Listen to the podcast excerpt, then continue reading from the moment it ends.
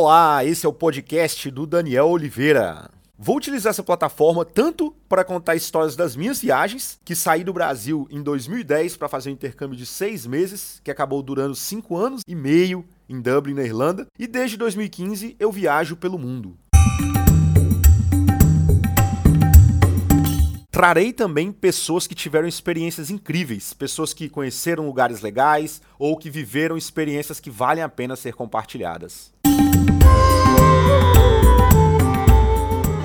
O foco das minhas viagens é explorar lugares não tão comuns e, sempre que possível, fazer trabalhos voluntários. Estarei trazendo bastante conteúdo sobre esses temas aqui para vocês. Segue mais um podcast, espero que vocês gostem. Um grande abraço!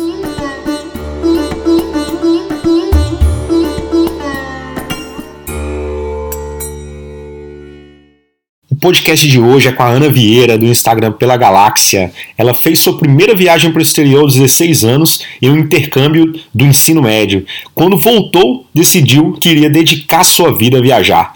De lá para cá se passaram 10 anos. Ela já morou em 10 países e visitou 86, através de intercâmbios de estudo, de trabalho, de trabalho voluntário e, claro, que mochilando. Formada em ciências sociais, ela busca sempre entender a história, a cultura e a política dos países que visita, focando principalmente em ter contato com as pessoas locais.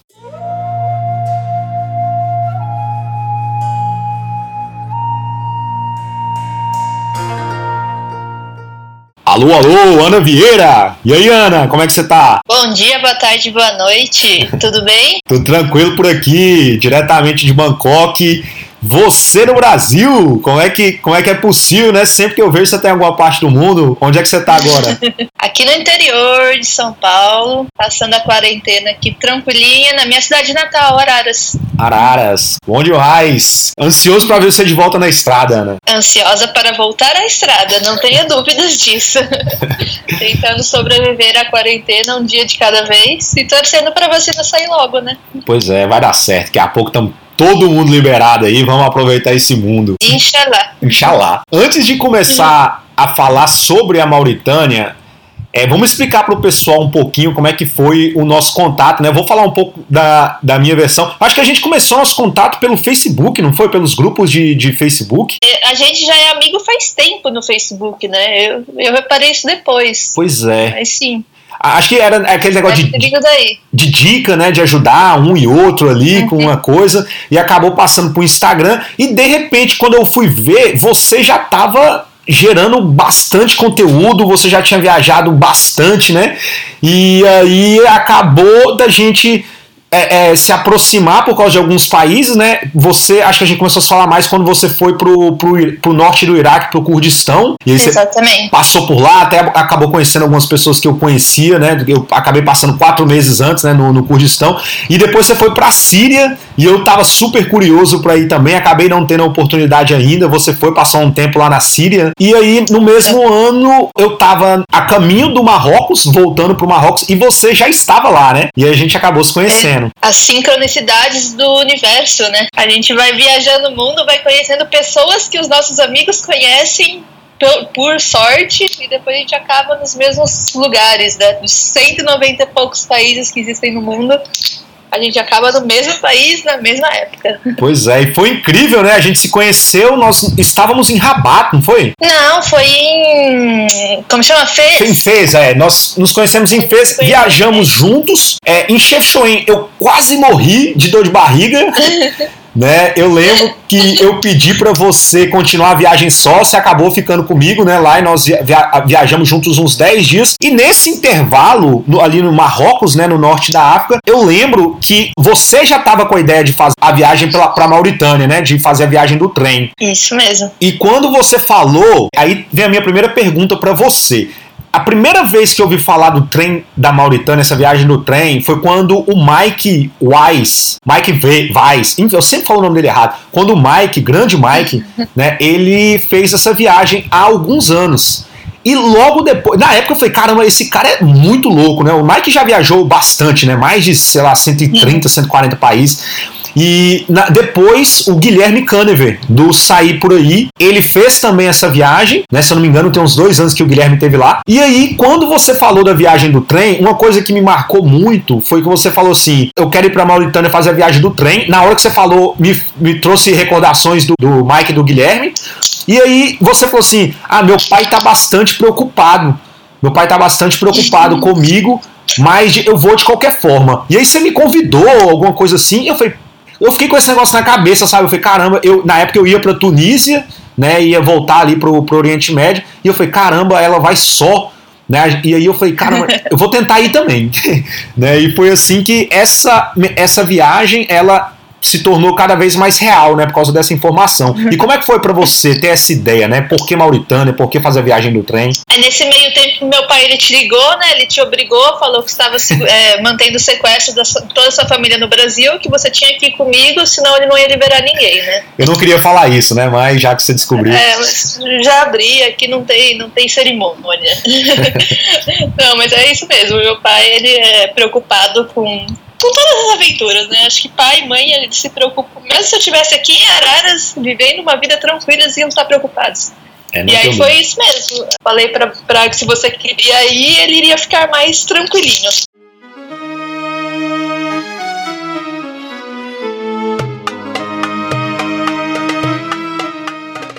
o meu conhecimento do trem da Mauritânia foi parecido com o seu. Então eu já tinha conhecido algumas pessoas que tinham feito esse trem, tinha conhecido dois britânicos que tinham feito, e um francês em momentos diferentes. E eu sempre tive essa ideia de, tipo, pegar carona num trem deve ser uma experiência legal, pegar carona num trem no meio do Saara deve ser interessante também.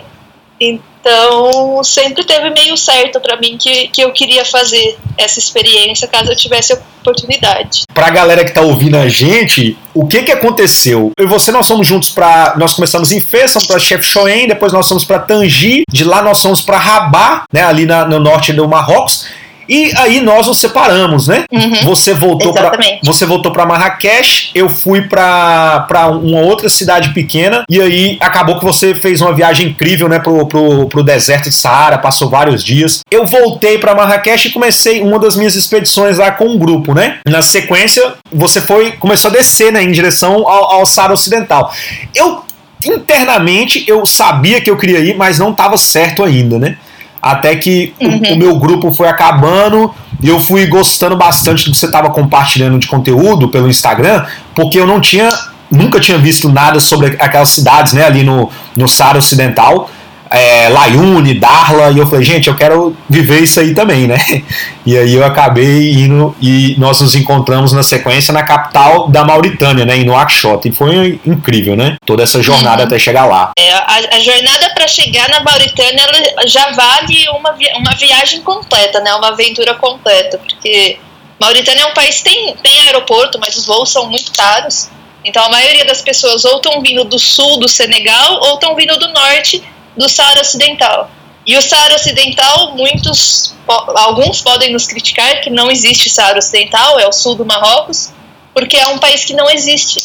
Então é uma, uma região disputa ali, e, e era um, um, conflito que eu tinha muito pouco conhecimento antes de ir para lá.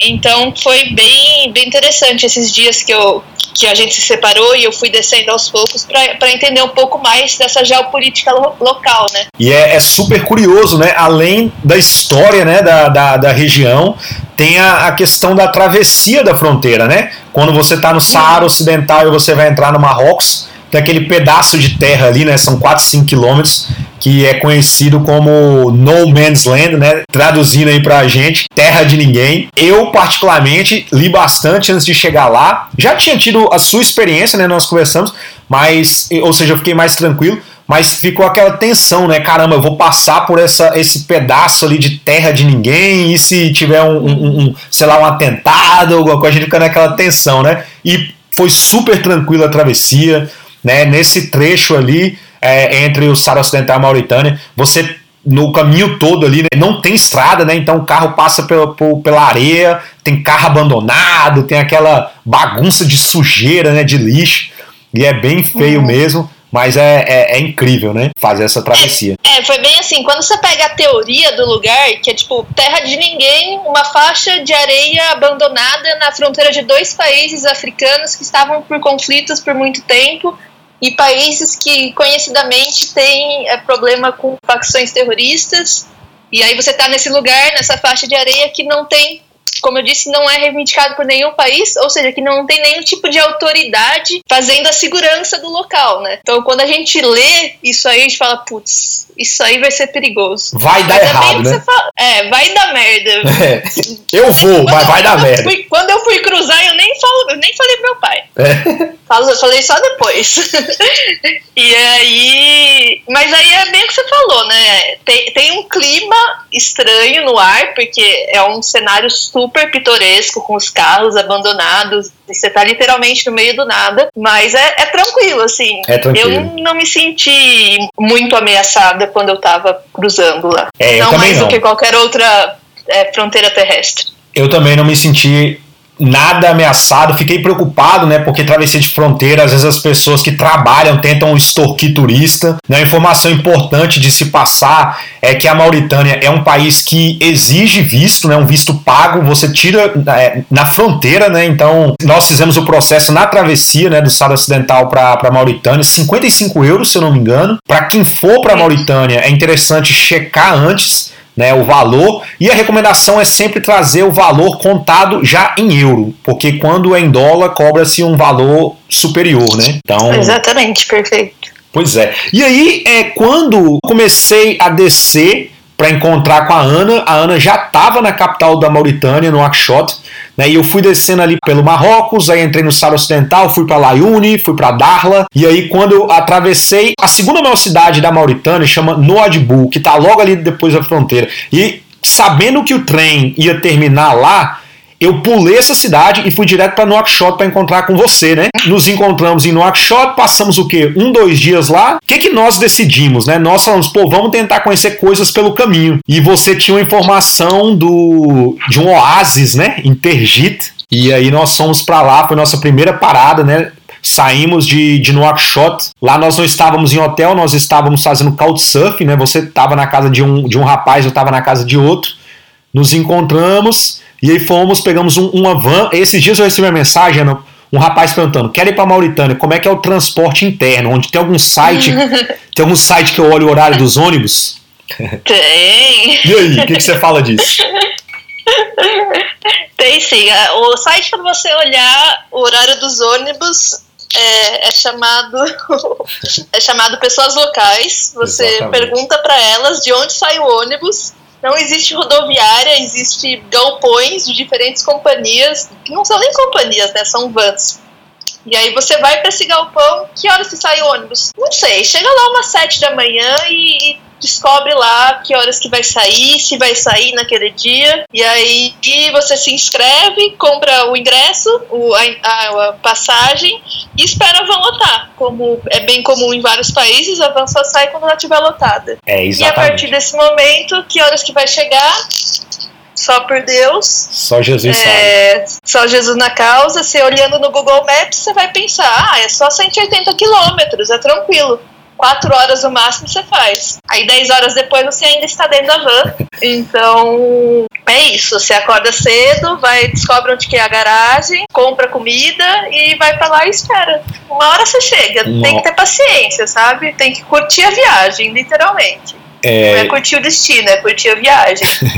é desse jeito, né? E uma curiosidade é que a Mauritânia é um país que ele está completamente dentro do deserto, né? De ponta a uhum. ponta, de norte a sul, de leste a oeste, onde você vai é areia fina mesmo, né? Tem a região, óbvio, né, de morros lá, né, que tem a, é, essa parte de pedras, né? Mas de um modo geral é areia e estava muito quente quando nós somos. Nós somos não, não era o ápice do verão, mas era o que novembro e estava muito quente, né? Então a gente fica muito tempo dentro da van, aquele calor desgramado e foi uma jornada realmente incrível, né? E aí nós saímos de Nouakchott nessa nessa van, fomos para Tergit, a van parou no caminho. A, você tinha contato com o rapaz Camel. É, é exato. Eu, eu tinha ficado duas, duas, semanas em Nouakchott, né? Uh, antes de você chegar. E aí eu conheci várias pessoas locais e eu sempre tento descobrir, tipo, ah, o que, que você recomenda visitar aqui na Mauritânia? Onde que você recomenda ir? E várias pessoas me falaram desse oásis em Carjit e falaram, você tem que ir ficar com o camel, tem que ficar com o camel. E eu, tipo, tá, mas como é que a gente reserva, né? Tipo, pra ficar lá no. É como se fosse uma guest house, uma pousadinha que ele tem. E eu tinha entendido que era mais ou menos isso, né? E eles, não, não, é só você ligar, ele vai te buscar na estrada e ele te leva lá. Fomos eu e o Daniel, pegamos a van, deixamos, mandamos um SMS, né? Engraçado, na Mauritânia tem esse negócio do SMS, porque muitos lugares não pega o serviço celular para fazer ligação internet, então esquece. E aí a gente foi rumo a Tegite pra ficar lá na. Era um camping, né? Não era nenhuma pousada. No era fim um a gente descobriu que era um camping. Eu achei bem legal a estrutura, né? Porque tem um morro, tem morros ao redor, né? E aí, essa, como é um oásis, né? Então, essa parte, como é cercada por morros, tem essa parte verde, né? Tem de, de árvores né, no meio. E da acomodação que nós ficamos, você anda o que? Mais ou menos uns 10, 12, 15 minutos, né? E chega na parte do oásis. E é bem legal lá, tem é, a água, né? E aí tem um local onde eles fizeram a estrutura para receber pessoas, né? Onde é que você pode ter as refeições. E aí nós subimos lá, tem subimos na parte mais alta desse morro, dá para ver lá o vilarejo, né? Os arredores, deserto por todos os lados. Então foi uma foi a nossa primeira parada, né? A caminho da, da, de pegar o trem, foi bem legal, Tergit. Na sequência, é, você, a Ana acabou conhecendo alguém em Nouakchott e esse alguém falou que a mãe tinha um hotel numa cidadezinha chamada Atar e que se ela fosse para lá era para escrever para essa pessoa que ela poderia ficar acomodada. E aí nós saímos, ficamos uma noite em Tergit e na noite, no dia seguinte, nós pegamos uma, uma van né, e fomos para Atar. Para as pessoas verem como é que é a sincronicidade do universo. Um dia eu fui encontrar uma pessoa em um caixote e por um acaso essa pessoa que eu conheci pelo Couchsurfing, ela estava com um amigo. Nesse dia ela estava com um amigo. E eu comentei para essa pessoa, ah, gente, vou, daqui, a, daqui uns dias eu vou para Tergite, depois vou para Atar. E esse amigo que falou que, olha, minha tia tem uma pousada lá, vocês estão convidados para ficar lá. É, faço questão que vocês vão para ficar lá. Ou seja, que era uma pessoa que eu conheci pela inter... o amigo de uma a tia do amigo de uma pessoa que eu conheci pelo Couchsurfing, que ofereceu a casa dela pra gente ficar. E aí ainda depois a gente conheceu o primo, né? No caso, o, o primo desse, desse amigo de Nuacachote, o filho da dona da pousada, que ainda levou a gente para Xinguete. Exatamente. Chegamos, mas teve mais coincidência, né? Chegamos em, chegamos em, em, em Atar e aí deixamos as coisas no hotel, saímos para dar uma caminhada e aí quando nós estamos andando, de repente alguém falou de um café, né? Ou então a gente achou online, não lembro, tem um café com internet. Vamos andar lá. No caminho a gente está andando, um rapaz chegou pra gente, um rapaz dentro do carro, ele chegou pra gente e falou assim: Você tá procurando o café? Nós somos é, onde é que é? Ele mostrou pra gente. Aí de repente ele falou: De onde você é? Foi do Brasil. Ah, do Brasil? Ah, tem um amigo meu que tem um amigo, eu tenho um amigo no Brasil, o, o Guilherme. Eu falei: Guilherme? É Guilherme Canever. Eu falei: Uai, peraí, ué, Guilherme Canever é amigo meu também. Aí na hora nós né, mandamos mensagem pro Guilherme, foi aquela farra. Acabou que nós nem fomos pro café esse cara que tinha conhecido o Guilherme já no, quando o Guilherme estava na Mauritânia, acabou nos levando para casa dele para ter um jantar, né? E esse cara acabou sendo uma peça importante para a gente, né? No, o Abdu acabou sendo uma peça importante porque de atar nós acabamos, nós fomos para casa dele, ele deixou a gente no hotel, nós dormimos. No outro dia nós acordamos e fomos para Xinguete. Ah, e quando nós voltamos pro hotel em Iatá, foi o que a Ana falou, Lá a gente tá, chegou um rapaz, a gente começou a conversar, ah, nós vamos para Xinguete. E ele falou: Ah, vocês vão para Xinguete? Eu, eu moro em Xinguete, eu tenho casa lá, vocês podem ficar na minha casa. E a gente falou: Cara, o que está acontecendo, né? E aí nós Exatamente. nos organizamos no outro dia cedo, fomos para fomos a estação de, de ônibus. O Abdu levou a gente até a estação, né, para pegar a van. Uhum. E aí nós somos, quando chegamos na estação, o outro rapaz já estava lá aguardando a gente, levou a gente para casa. Ele levou a gente para mostrou Xinguete, mostrou os principais pontos. Xinguete é uma cidade super interessante, super histórica. A Ana, é... gente, uma observação sobre a Ana.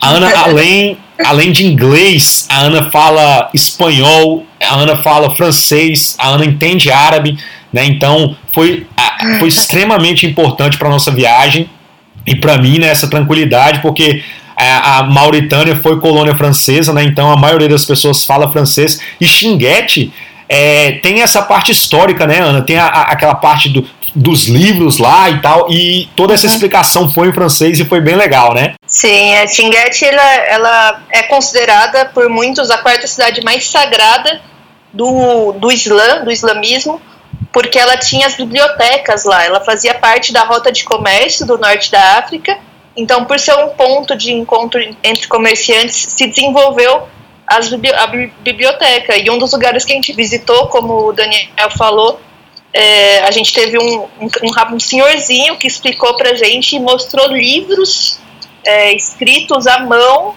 é, do século VI, do século VII, VIII. Então foi uma parte muito interessante da cidade, além de ser uma cidade no meio do deserto, assim, é. literalmente, uma cidade feita de areia, até que a parte velha da cidade ela já não é mais habitada e metade da cidade está é, abaixo da areia, né? Porque já ventou ao longo dos anos, foi ventando, foi levando areia lá para cima, então ela ficou soterrada. Então é uma cidade super interessante para visitar. Fica longe, é, como a gente falou, tem que sair de Nuacachote e ir para Atar, de Atar para Xinguete, mas vale super a, a pena para quem for visitar a Mauritânia.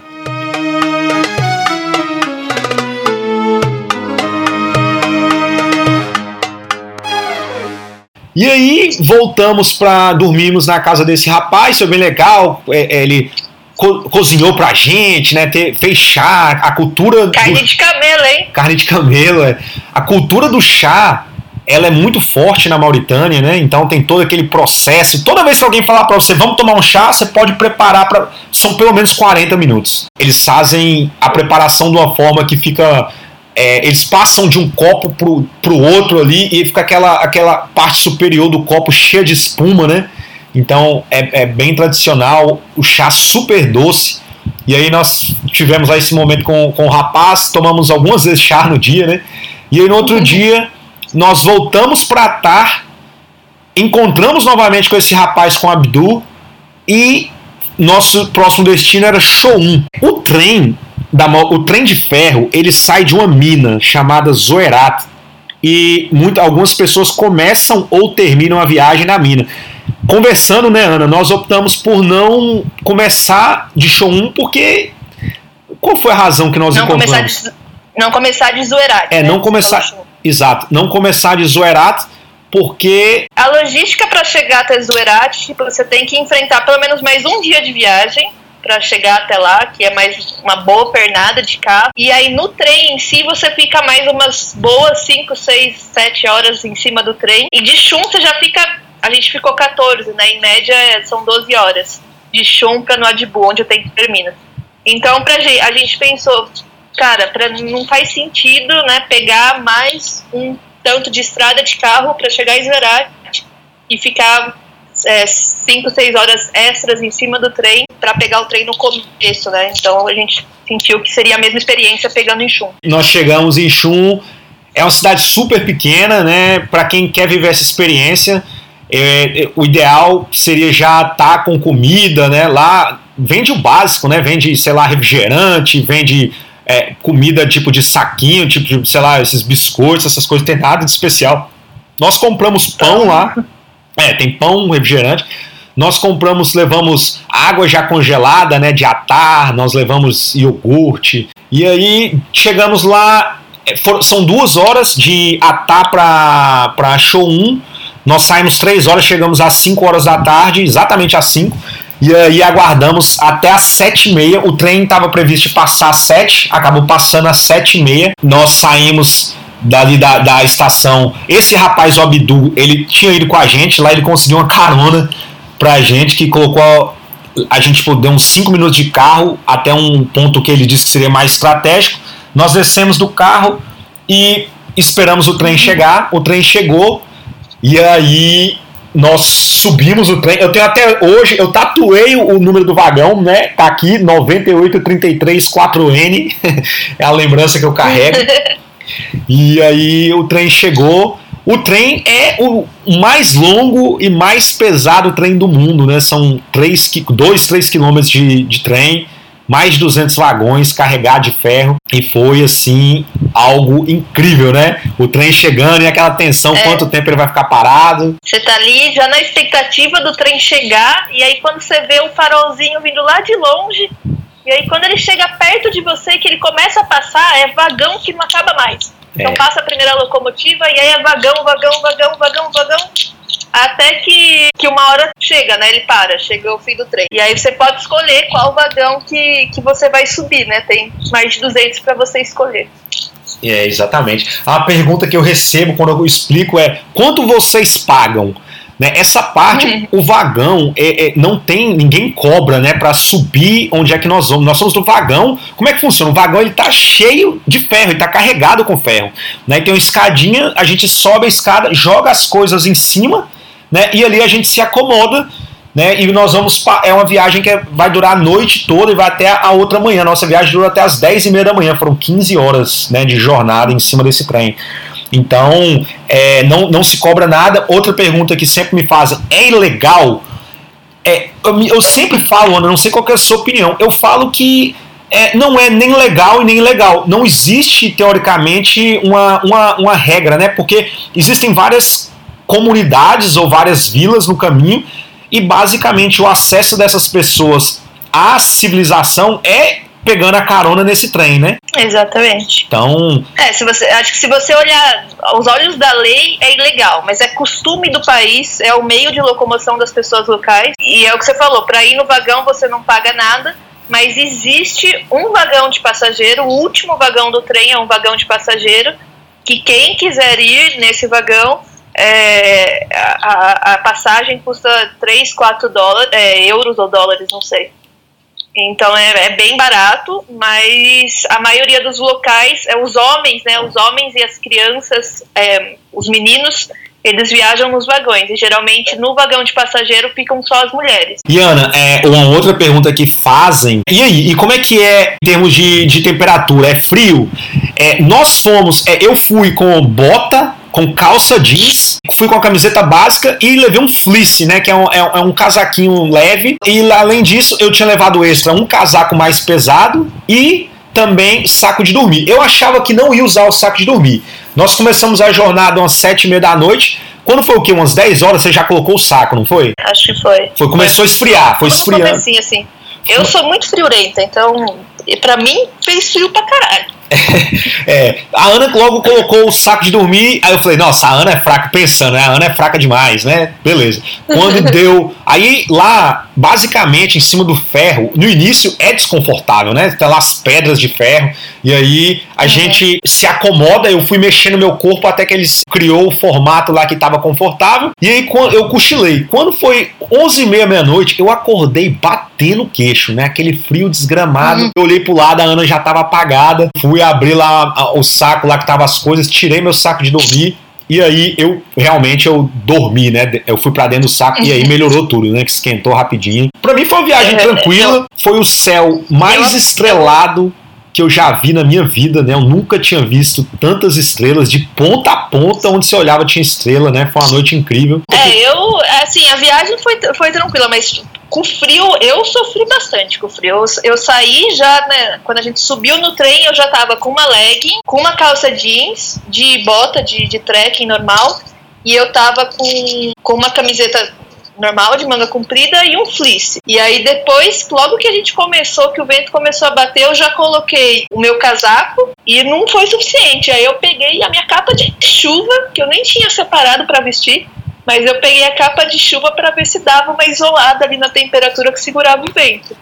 e no topo de tudo isso, eu ainda estava com a minha malhafá, que é a, a roupa tradicional ali do Saara Ocidental e da Mauritânia, que é como se fosse uma burca, né? É uma roupa muçulmana é, que é como se fosse um lençol. Um lençol. Que você se amarra. É, é um lençol, gente. A Ana tá buscando é um lençol, palavras é. Para falar que é um lençol, mas é basicamente um lençol. Uma toalha de mesa, isso. É. E essa toalha eu coloquei no, no eu, eu, usava ela já em vários lugares da Mauritânia, eu usei ela. Primeiro que ela é super confortável, porque tipo, é um vestido largo, basicamente. Você faz um vestido largo com esse lençol e segundo que te protege do sol e é o que as pessoas locais vestem, né? Então eu tento sempre me vestir da mesma maneira que as pessoas locais, tanto como uma forma de respeito àquela cultura, como também para me camuflar, né, entre os locais, não chamar tanta atenção. Então eu tava vestindo essa marrafá e aí eu peguei essa marrafá e eu dei tipo três voltas na minha cabeça para tentar barrar o vento. Botei ainda por cima o, o saco de dormir e tentei virei ainda com as costas viradas pro vento para não congelar, tipo, o meu nariz, tá ligado? É. Então, eu sofri bastante com frio. Eu acordei várias vezes com frio, assim. Mas, fora isso, é o que você falou. É, é as estrelas são maravilhosas. É, e, o pôr do, e o nascer do sol, então, tipo, você já tá maravilhado com aquele cenário. A gente foi ainda. Eu não lembro se a lua estava cheia ou se ela estava crescente, tava mas estava iluminando bem. Estava crescente, né? É. Então a gente, a gente via, assim, vários quilômetros. Porque é plano, né? Então é areia, areia, areia, plano. E a, a, as estrelas iluminavam, a lua, a lua iluminava, a gente via vários quilômetros de distância. É. E aí, ainda quando nasceu o sol, que começou a alvorada, né? Primeiro de tudo, ficou ainda mais maravilhoso o momento.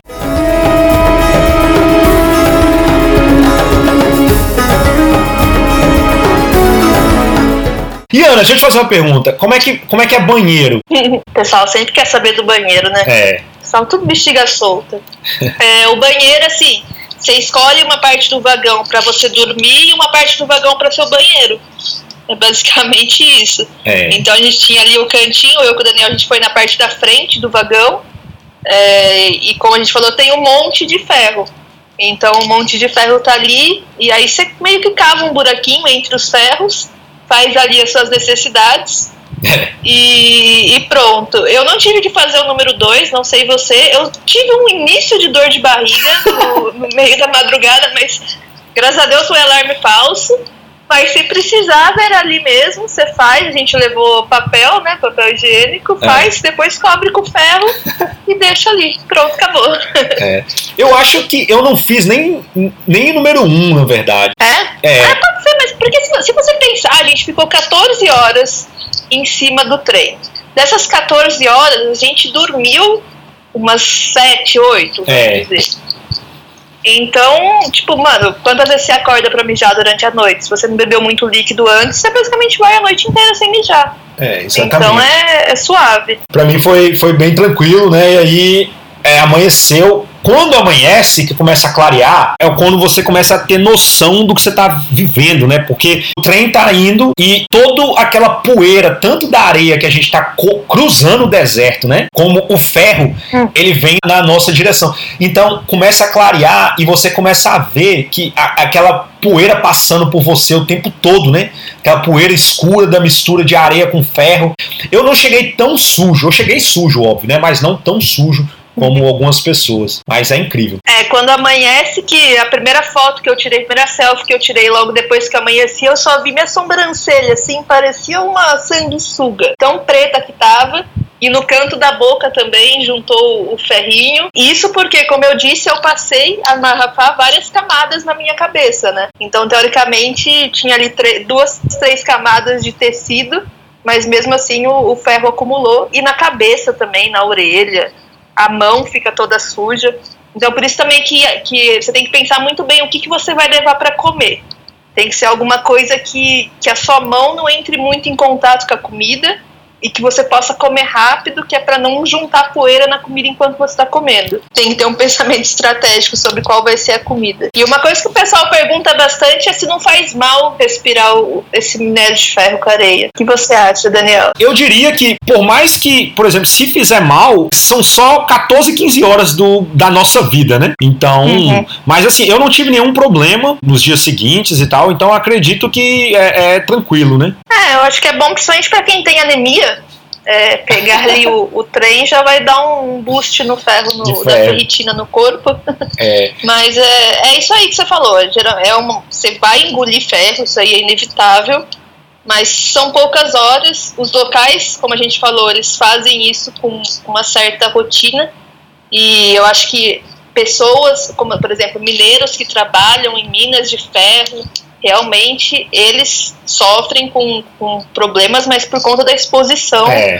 durante muitos anos, né? Ali por, só por algumas horas, até pode ser que dê alguma coisa, mas é bem pouco provável. Pois é, é o, que eu, é o que eu penso também. E aí amanheceu, fica aquela expectativa, estamos chegando, não estamos, né? Como é que vai ser a chegada? E aí nós chegamos lá em, em próximo de Noadbu. Uma informação é que você não desce em Noadbu, né? Tem uma parada no caminho. Na verdade, teve uma primeira parada que desceu uma galera, só que era no meio do nada. E aí depois andou, tipo, mais um quilômetro. Todas as paradas eram no meio do nada, Daniel. É, verdade. Mas a é. primeira parada de dia, desceu uma galera de gente. Dessa parada, dava para ver uma construção que tem do seu lado esquerdo, a mais ou menos um quilômetro, dois quilômetros de lá. E aí, logo depois, para-se de novo nesse local. Aí lá todo mundo desce. Quando nós descemos do trem, veio um policial, já veio pedindo o nosso passaporte, passaporte. O cara pegou nosso passaporte e foi em direção a essa construção, que a polícia tem tipo uma, uma salinha lá. Eu olhei pra Ana, eu falei, e agora fudeu. Agora deu, é. deu errado, Ana. Todo mundo que veio deu certo, o nosso deu errado. Nós fomos para lá. Uma informação importantíssima para quem vai viajar pra, na Mauritânia é levar cópia do seu passaporte, né? Porque existem várias paradas policiais, checkpoints no caminho e se você não dá cópia do passaporte, se você não tem cópia do passaporte, você tem que preencher um papel lá com seu nome, número do passaporte e blá blá blá. E quando você já tem a cópia, o policial te para, você entrega a cópia e você já está liberado. Facilita bastante. Exatamente. Teve dias que nós chegamos a entregar, sei lá, seis, oito cópias, né? No caminho. Uhum. Então. Sim, exatamente. Facilita bastante. Facilita bastante. O, o... E, e, a maioria. A, a, gente ficou com medo, né? Porque policial, ser estrangeiro, a gente estava numa situação, teoricamente, como a gente estava fazendo uma coisa legal. Então, se o cara quisesse falar que a gente tinha que pagar uma multa, a gente ia ter que pagar, né? É. Mas é, os caras, quando, na, na, quase em todos os postos que a gente parou, quando os caras viram, viam que era brasileiro, eles ficavam muito felizes. Então, coisas policiais também, a gente brincou, falou de Neymar, falou de Pelé, falou de Ronaldo, e depois eles liberaram a gente. Foi bem tranquilo, e aí terminamos a experiência, né? Aquela felicidade, alegria de lá nós pegamos um, um táxi, né? Que lá nessa parada tem vários táxis, várias pessoas esperando. Nos levou para Noadbu, onde nós tínhamos uma acomodação já através do Couchsurfing, né? O rapaz já estava aguardando a gente. E foi uma experiência incrível. A gente, e a gente não tinha o endereço do cara, né? É. Tipo, a, a, gente pegou o táxi, teve que dar o telefone pro taxista ligar pro anfitrião ou seja, que, gente, que o taxista podia levar a gente para qualquer lugar. Então foi outro exercício aí de confiança. E aí terminou a experiência. Uma coisa, Ana, que me marcou. Não, terminou não. Faltou, faltou uma parte. Qual? A gente chegou lá sujo de minério de ferro e a gente, o que, que a gente queria fazer? Tomar banho. E o que, que aconteceu? É, no Adbu estava duas semanas sem água corrente. É, verdade. Então tomamos banho de caneca é, tentando tirar o máximo possível do ferro que estava no corpo. Mas é isso, é. Demorou uns dias para sair. Não vou falar que depois do primeiro banho eu tava limpinha, não. Demorou, e eu lembro, meu olho ficou com a crosta de coisa preta, né? Parecia que tinha uma, uma, essas maquiagens que o povo coloca no olho. E aí chegamos lá. Uma coisa que me marcou muito na Mauritânia, Ana, é, até fugindo um pouco do, do tópico do trem, foi a questão da religiosidade dessa galera, né? Eu lembro quando eu tava indo do Saara Ocidental para Mauritânia, teve uma hora que a van parou e todas as pessoas da van desceram para rezar, né? uma das rezas, né, do dia lá parou numa, numa vilareja, era bem na hora da reza e todas as pessoas no posto de gasolina, na, nas conveniências, todo mundo estava rezando. Então, é, é, eu achei super interessante essa parte cultural, né? É, é, isso que eu acho legal da viagem, a gente vai com um propósito né, de fazer a viagem do trem, mas tem tanta coisa que a gente acaba aprendendo, né? Ver a questão da religiosidade, ver a questão da cultura, da alimentação, o comportamento das pessoas, né? Então, tudo isso, é, é de alguma forma, vai impactando a gente, trazendo mais conhecimento, né? É um país maravilhoso e e, como a gente falou assim, não é um país que você vai para visitar as, os lugares, né? Tipo, em, em termos para parte turística, não tem grandes atrações turísticas. Mas de, de, todas as cidades que a gente ficou, a gente só pagou acomodação no camping lá do, do Oasis de Tergite e todo, todos os outros ou foram amigos que nos hospedaram ou foram couchsurfers. Então a gente teve esse contato muito próximo com os locais, né, com as pessoas locais, e por conta disso a gente conseguiu aprender muito sobre, sobre a cultura da Mauritânia, né? Exatamente. Então, uma dica mesmo para quem vai é se permita viver experiência, né? Se você vai para ficar em hotel, alguma coisa, esteja sempre aberto, porque as pessoas vão chegar em você, eles sabem que você não é local, né? Vão chegar, vão conversar, vão te convidar para comer, para tomar um chá, né? Elas vão querer te agradar de alguma forma. Então, são pessoas muito receptivas. Isso acontece bastante em países onde o turismo não é tão massificado. Exatamente, né? Então, as pessoas são, elas querem ter esse contato, querem praticar um outro idioma, né? Querem fazer o bem de alguma forma. Então, foi uma experiência incrível. Eu gosto, gostei bastante da Mauritânia, é né? um país que me marcou bastante pelo que você falou aí, as pessoas que eu conheci, né? Mantenho contato ainda com algumas delas e foi realmente uma experiência incrível. A jornada do trem, ela é memorável. Muita gente mandou mensagem na época falando: "Caramba, que doideira, nunca tinha visto ninguém que fez uhum. essa jornada". E ainda hoje né, eu acabei voltando para o Brasil na sequência, né? Da Mauritânia eu fui para o Senegal e para Cabo Verde, voltei para o Brasil. E todo lugar que eu chegava, que encontrava alguém que me seguia, algum amigo, né, ou alguém, falava do trem, nossa, o trem, como é que foi, queria saber detalhes. Então é uma viagem que marca mesmo, né? Uma viagem que mexe com a cabeça da, da galera. É exatamente o que você falou, é uma coisa muito diferente o trem, mas a Mauritânia não é só o trem. Então acho que, que tem é um país maravilhoso que tem muita coisa para ser descoberta por lá. Muita coisa mesmo, né? E voltando agora, né, até falando um pouco, eu trabalho com as expedições e muita gente começou a mandar mensagem, pô, você não vai levar a gente lá para fazer a viagem do trem? E eu tô estruturando isso, né? Então, para quem tá ouvindo agora o podcast, eu quero realmente montar grupos para que a gente possa viver juntos essa jornada do trem né, onde vai ter aquele, vai ficar em hotel, vai ter toda essa, essa parte estrutural básica montada. Então é só procurar os canais aí, meu Instagram, blog, site, alguma coisa para saber como se informar, né, para ter acesso para quem quiser viver essa jornada.